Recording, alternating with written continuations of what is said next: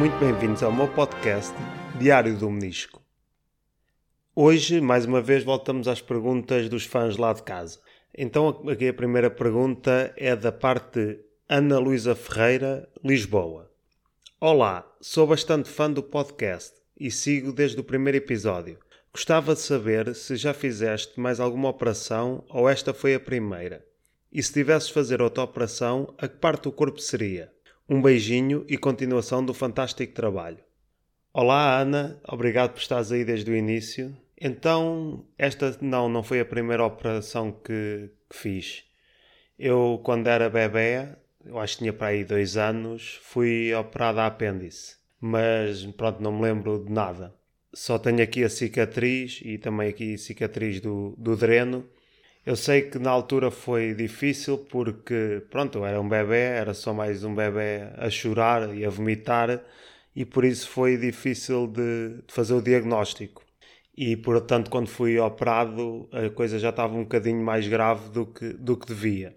Mas, pronto, correu tudo bem e ainda não sei quanto tempo é que tive, mas eu sei que tive mais de uma, de uma semana internado lá, lá no hospital. Pois, o que me aconteceu não, não foi bem operações, mas já levei duas vezes pontos na, na perna direita. Houve uma vez que eu tinha ido com a minha mãe lavar roupa ao rio, eu era garoto, não sei, devia de andar na primária, e cortei-me lá, lá num ferro que havia que era para descer para o rio.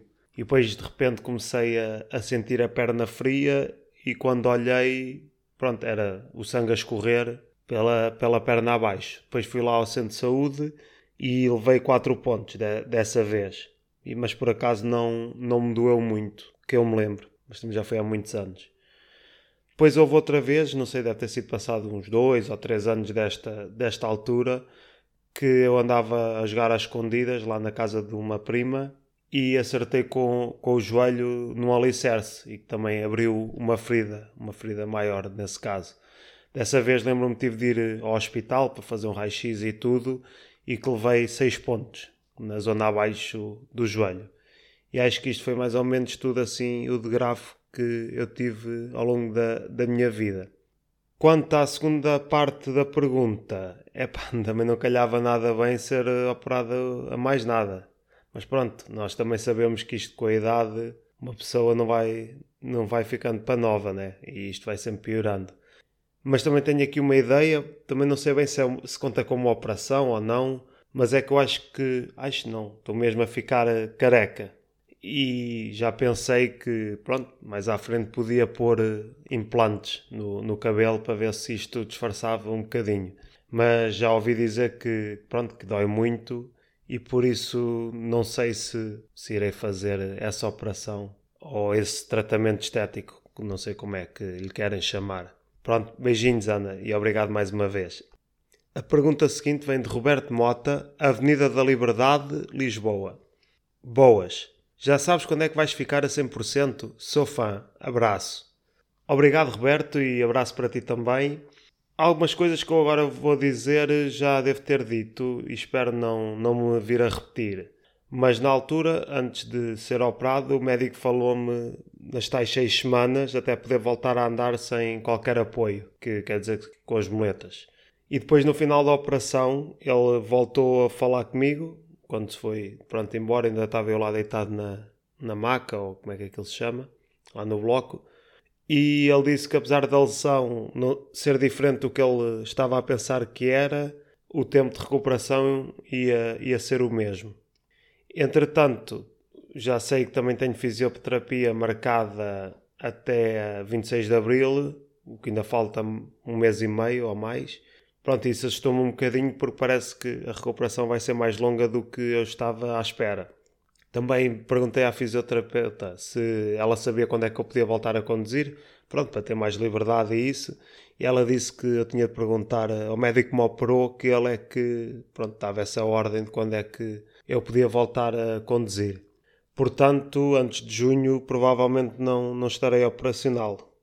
Mas sabes, Roberto, são estas coisas é que tornam pronto, a recuperação também mais difícil. Eu gostava de fazer, entretanto, umas férias, dar um passeio, ou marcar um fim de semana, uma jantarada com os amigos e tal. E assim a vida fica um bocado bloqueada para marcar alguma coisa.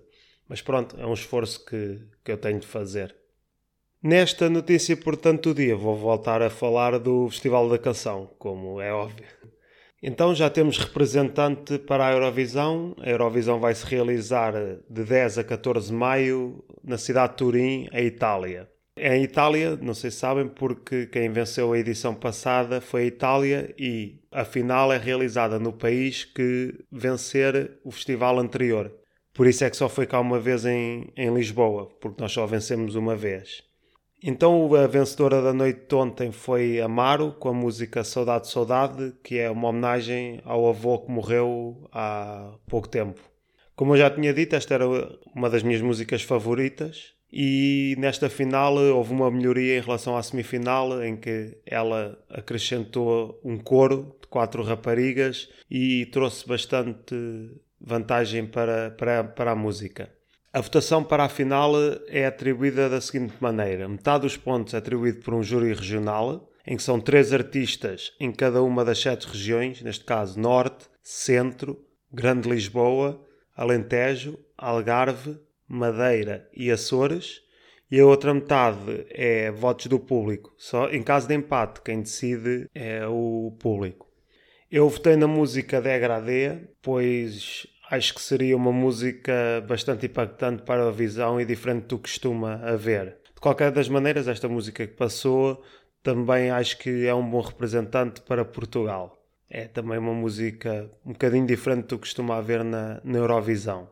Neste momento, nas casas de apostas, Portugal está em 13º lugar, num total de 40 representantes. Em primeiro lugar destacado está a Ucrânia. Apesar de este primeiro lugar ser um bocadinho simbólico, com isto a guerra, a música é muito fixe, a música da, da Ucrânia. Mistura um bocadinho música tradicional ucraniana com uma parte rap. Aconselho-vos a ouvir porque a música está mesmo, está mesmo muito fixe.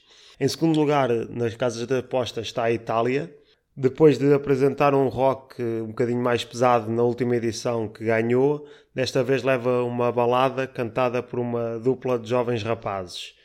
E para fechar o pódio, neste momento, temos a Suécia com uma música pop cantada por eh, uma mulher de 30 anos chamada Cornelia Jacobs. Hoje voltamos às notícias curtas para amanhã. Então, a primeira notícia que temos é que a União Europeia confunde Pinta Costa com o oligarca russo e este é sancionado com a demissão da presidência do Futebol Clube do Porto. Também temos que os aliens invadem a Terra e raptam a Marie do Big Brother porque pensavam que era um animal peludo fofinho. A Carolina Deslandes lançou uma música alegre e com isso perdeu 400 mil seguidoras no Instagram. Por fim, com o preço dos combustíveis a níveis tão altos, os portugueses deslocam-se a Marrocos para trocar mulheres por camelos, para poder deixar de utilizar o carro. Até amanhã e que tudo corra bem.